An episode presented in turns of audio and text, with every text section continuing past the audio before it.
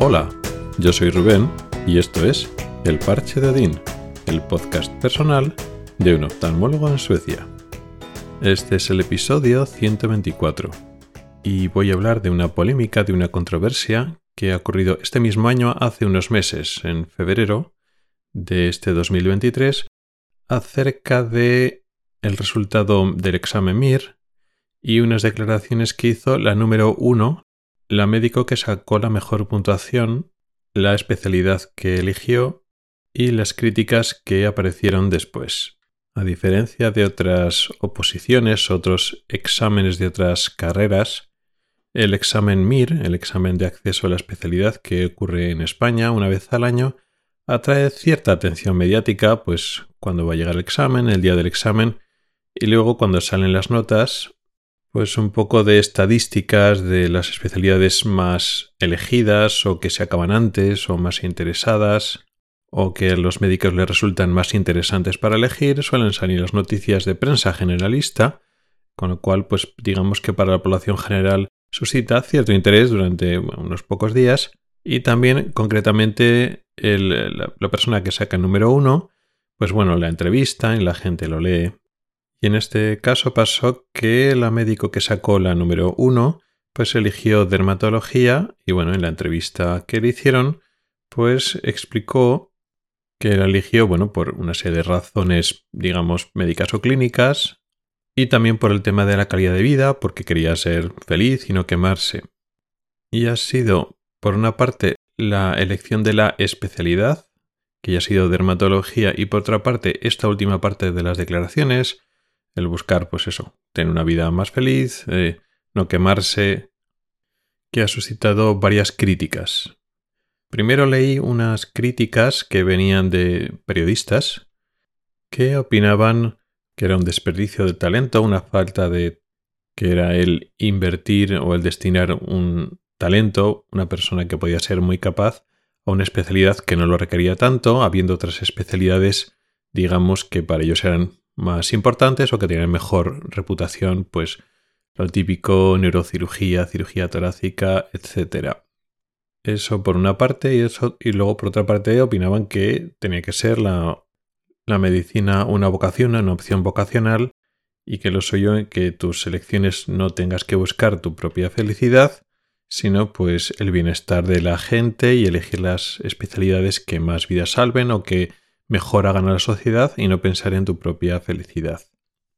Lo primero que me vino a la mente cuando leí esta, esta opinión, este artículo de opinión, es que es el problema de que algunas personas, en este caso periodistas, están opinando sobre algo que no saben.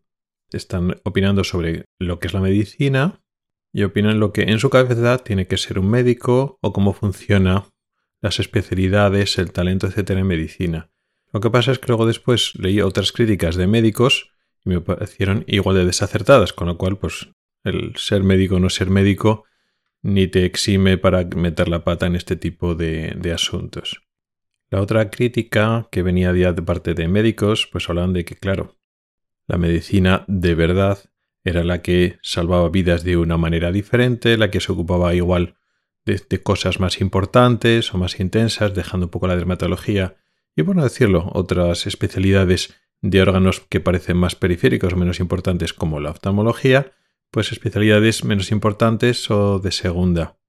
Y que la auténtica vocación del médico incluye, pues eso, salvar vidas, tener guardias muy complicadas y que la mala calidad de vida es parte del oficio del médico y que haya un médico que quiera tener una calidad de vida digna y no quemarse y ser feliz, pues eso te está diciendo que no tienes buena vocación y que si tú eres un técnico médico vocacional, como eran los que escribían ese artículo criticando, pues no elegirías sus especialidades o no te defenderías diciendo que quiero estas especialidades porque quiero ser feliz. Así que desde diferentes puntos de vista, los periodistas o los médicos que criticaron estas declaraciones de la número uno del MIR, pero tienen varios puntos comunes.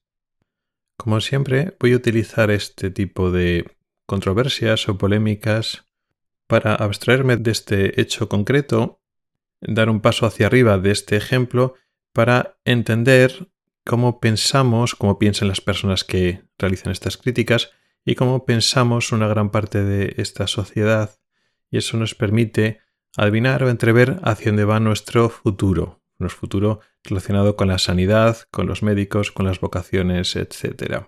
Lo primero que hay que destacar o hay que mencionar es que aquí la, entrevistada, la, la, médico que sacó el número uno, no está intentando convencer a nadie de que su especialidad es mejor que las demás ni quiere convencer a nadie. Le han hecho una entrevista a ella y ella explicaba, porque no hay que quedarse en el titular, que bueno, cada uno toma, es una decisión muy personal y que no quiere convencer a nadie ni decir que la especialidad que ella elige es mejor que las demás. Simplemente está diciendo que es la que busca ella para sus intereses concretos. Entonces, para una elección personal, lo que hay que hacer es máximo respeto. Yo me acuerdo que causó mucha impresión hace unos años que el número uno del MIR eligió como especialidad Historia de la Medicina, que no es una especialidad clínica y que para muchas personas puede resultar llamativo o extraño hasta cierto punto que pues, te dedicas a estudiar medicina, que es una carrera con mucha carga teórica de cierta dificultad, pero también mucha carga práctica, para elegir una especialidad que es eminentemente, vamos a decirlo, académica. Cuando alguien hace elecciones de su vida personal, su carrera y su futuro, que son personales, aunque te parezcan extrañas o tú no harías lo mismo, incluso no encaje en tu concepto de lo que tiene que ser esa profesión, ¿te está haciendo daño a ti? Entonces, ¿qué sentido tiene opinar o criticar? Tú puedes decir, bueno, si tú estuvieras en su posición, no lo harías, pero eso es lógico, cada uno somos una persona. Luego está, lo que tenemos que entender bien es el ser el número uno o en general tener una puntuación alta, que es lo que te permite. El hecho de haber tenido estudiado mucho o haber tenido suerte en el examen o que se te vienen los exámenes tipo test, o lo que sea. El hecho de que tú hayas tenido una buena puntuación MIR con la carga de justicia o injusticia que ello acarrea, pero el tener esa gran puntuación, eso da al que tiene tan, tan buena puntuación ventajas y privilegios más que desventajas u obligaciones. Lo entendemos al revés. El número uno puede, decidir absolutamente lo que quiera. Y en general las puntuaciones altas tienen eso, más capacidad para elegir lo que ellos quieran, no la obligación, sino la posibilidad de elegir. Con lo cual, elige lo que quieras, absolutamente lo que quieras, que no tienes que responder ante nadie. Hay que respetar la libertad de las personas. Luego aquí está el concepto que decían de desperdiciar el talento, que es el concepto está totalmente erróneo, o también la parte de los médicos de que eso no es la medicina auténtica, tiene que ser más medicina de batalla otras especialidades más, y que parece que van a ayudar más a la vida de las personas. Estos conceptos son erróneos por muchísimos motivos.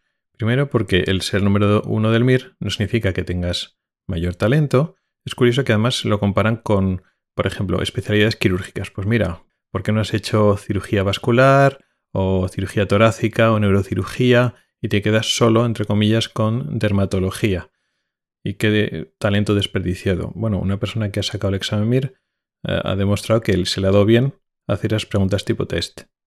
¿Eso qué te habla del talento quirúrgico? Evidentemente, absolutamente nada. Pero vamos más allá de eso. Hay una cosa más importante que eso. El talento que tiene una persona es eso, de la persona.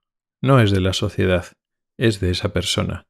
Y ese talento o esa capacidad de estudio o esas capacidades manuales para hacer cosas manuales como operar son unas capacidades, unos talentos que tiene la persona y esa persona lo tiene que aprovechar para su propio beneficio, para su propia felicidad, etc. Con lo cual lo lógico es que lo aproveche en lo que le vaya mejor para esa persona. ¿Qué es lo que tiene que hacer una sociedad? Hacer lo posible para que las personas de la sociedad que tengan más talento quieran aportar su talento al bien común en diferentes profesiones que aporten más a la sociedad. ¿Y cómo lo, hay, cómo lo hacen? Hay muchas formas para, digamos, atraer y recoger ese talento de una forma que sea más útil a la sociedad. Una persona inteligente y brillante, pues en vez de dedicarse a hacer económicas, a hacerse broker y hacerse millonario él mismo, pues en vez de eso quieres que esa persona se haga médico y aporte mucho a la sociedad, lo mismo que otras profesiones que aportan a la sociedad, tendrás que crear las condiciones adecuadas para que la gente se sienta atraído a ello. Y no, no estoy hablando sobre todo principalmente de dinero, de pagarles muy bien a esas personas, pero también ayuda, lógicamente, o por lo menos no pagarles muy mal, que tengan un sueldo adecuado. Pero luego, pues una situación social que esa carrera, esa profesión tenga cierto prestigio o que las personas que lo hacen se sientan a gusto. Y en concreto en especialidad y dentro de la medicina, bueno, pues que en las diferentes especialidades, pues que tengan una calidad de vida adecuada. Y no, no es que esa persona, la que sacado el número de uno del MIR, o los médicos en general, no quieran esforzarse ni sacrificarse. Ya se han sacrificado lo suficiente haciendo una de las carreras más largas y más difíciles de todas. En concreto, quien saca muy buenas notas en el examen MIR suele coincidir que encima ha estudiado mucho, con lo cual ya está demostrando mucho, y luego después haga la especialidad que sea, va a estar unos cuantos años más haciendo guardias, estudiando, aprendiendo. O sea que aquí no están diciendo que ahora ya no quiero dar un palo al agua y quiero dedicarme a la buena vida y a tocarme las narices y a ganar dinero sin hacer nada. No, todo lo contrario. Va a seguir siendo una carrera larga y sacrificada coge la especialidad que escojas. Con lo cual, asegurar o acusar de falta de vocación es totalmente absurdo precisamente a un médico que ha sacado una muy buena nota, que se presupone que ha sacrificado mucho y ha estado estudiando mucho para tener esa formación. Lo que pasa es que hay un límite. Yo, como todos los médicos, he hecho una carrera larga que, bueno, te cuesta un sacrificio y un esfuerzo. Yo concretamente también saqué, no un número uno, pero saqué muy buena puntuación en el examen. Y esos sacrificios no han supuesto, para mí, creo yo, una gran merma en mi calidad de vida. Porque bueno, eran esfuerzos que sacrificaba una parte de mí, pero lo hacía con gusto porque me gustaba lo que estaba haciendo y el futuro en el que me estaba labrando y en lo que me iba a convertir. Pero ese sacrificar tiene un punto en el cual ya se deteriora realmente tu calidad de vida y te amargas y te quemas, y eso puede llegar a pasar. Y el mantra de que como es una carrera vocacional y tienes que aguantar con todo lo que sea, pues es una cosa que se ve tanto desde fuera, los no médicos piensan que los médicos están poco, pues eso, como seres etéreos que tienen que sacrificar siempre su felicidad y la de su familia a toda costa para proteger nuestra salud. No tienen en cuenta que somos personas, pero no solo desde fuera, sino los propios médicos, los que han tenido que tragar, y esto es muy importante, por eso, no les parece bien que otras personas no tengan que tragar por eso y no quieren tragar por eso. Y la única forma de justificar eso es realizar un discurso falso para justificarse. Pues tú has cogido una especialidad y la has pasado mal y estás muy quemado y la calidad de vida es nefasta, pero oye, pues he hecho esa elección y pues ya tampoco puedes salir, no es tan fácil cambiar tu vida, cambiar de especialidad, cambiar tu trabajo fuera, hay muchas cosas que te lo pueden impedir, pero el caso es que estás ahí. Y a veces es, es difícil admitir que otras personas, pues que también son médicos, pues tienen otra situación, otra especialidad, que están menos quemados que tú, pero son tan médicos como tú y su especialidad no es menos prestigiosa ni es menos importante que la tuya. Y entonces llega la justificación, es decir, bueno, pues sí, yo hago un, tengo una calidad de vida que es a otras personas, pero mi especialidad es más importante, la mía es la auténtica medicina, yo salvo vidas, tú no salvas vidas. O algún discurso parecido a eso, que bueno, que realmente más que decir que, esa, que algunas personas, los que eligen especialidades que no, están, no estás tan quemado, están haciendo mal, están diciendo más de sus propias vidas o sus propias especialidades o sus propias formas de entender la medicina de echar para adelante. En vez de decir, jo, pues esto está mal, yo amo la carrera que hago, la especialidad que amo. Yo que sé, atención primaria, medicina interna, la especialidad que pensemos. Pero hay cosas que están mal. Pues hombre, me gusta esta especialidad, no la cambiaría por nada del mundo, pero pues hay circunstancias en mi especialidad que hace que la gente se queme. Lo que hay que hacer es cambiar eso, cambiar esa circunstancia, no pensar, bueno, pues otras especialidades tienen que estar igual de quemados que yo. Y si no están igual de quemados que yo, no es auténtica medicina. Hasta que en un país como España no cambie el chip y no sepa tratar a los trabajadores en general y a los trabajadores sanitarios en concreto como, como es una carrera vocacional, todo vale y su felicidad no importa, mientras se apoye eso desde ámbitos no médicos, pero desde ámbitos médicos también se apoye ese tipo de pensamiento, la decadencia de España como país que tenía una gran sanidad, todavía la tiene, pero cada vez menos, va cuesta abajo, pues esa, esa decadencia es imparable, no la podemos revertir. Porque pasa eso, la gente más joven, los médicos que van llegando, pues primero van pensando en su calidad de vida, eligen las especialidades que garantizan mejor calidad de vida. Si no encuentran puestos o situación después de acabar, después de acabar, que realmente permitan un nivel adecuado de bienestar, se van a ir fuera.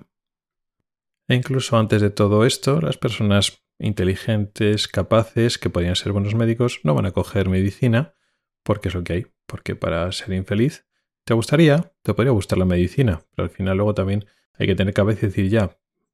Pero ser un médico infeliz no te hace más tarde ser feliz, vas a ser infeliz porque la situación es así. Y entonces, ¿para qué te metes? Y esa es un poco la reflexión que quería hacer hoy. Entre estas críticas concretas, de situaciones puntuales, estamos viendo un poquito, dejando entrever entre líneas, un poco ciertos valores antiguos y caducos que existen en España y que eso ponen en peligro la continuidad de una clase médica que realmente proteja la salud de los españoles. Y no, no es que la vocación no exista, que es importantísima, y no, no es que el sacrificio y el esfuerzo personal no tenga importancia, tengan más importancia que nunca. Lo que pasa es que no todo vale. En nombre de la vocación, del sacrificio personal que se espera de los sanitarios y de los médicos, no pueden entrar todas las condiciones, ya no solo de las condiciones laborales, que quizás sea lo más importante, y no solo las económicas, aunque también, sino también por la consideración que ha pasado el tener médico en la sociedad, el lugar que ocupa en la sociedad que se ha visto enormemente desprestigiado. Gracias por el tiempo que has dedicado a escucharme. Tienes los métodos para contactar conmigo en las notas del programa. Nos oímos la próxima semana. Hasta el próximo episodio.